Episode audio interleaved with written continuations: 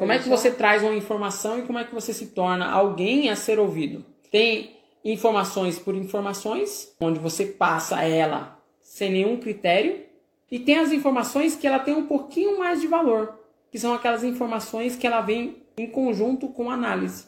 Alguém dá a informação e analisa ela para você. Então ela ganha um peso. Digamos, quando você vai no médico, você quebrou um, sei lá, um braço. Você passou no médico, o médico avaliou, mas o médico não te falou nada, digamos, né? Porque você tem que fazer o quê? Tirar raio-x. E quando você faz o raio-x, e constata que você fraturou um osso. Então, volta para o médico, o médico vai, olha e analisa. Ele vai dar um diagnóstico. Então, essa informação tem muito valor. Porque você olhou e você fez uma análise sobre aquilo. Se está errado, se não está, o que aconteceu, o que não aconteceu. Isso gera muito valor. E tem um outro tipo de informação que tem mais valor ainda. Esse médico ele fez uma análise sobre o que aconteceu. Fora essa análise sobre o que aconteceu com você, ele dá uma recomendação.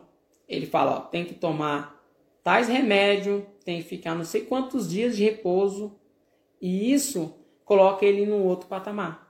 Além de dar uma informação, além de fazer análise, ele recomendou algo. E isso cria na cabeça do prospecto uma autoridade. Ele entende sobre o assunto.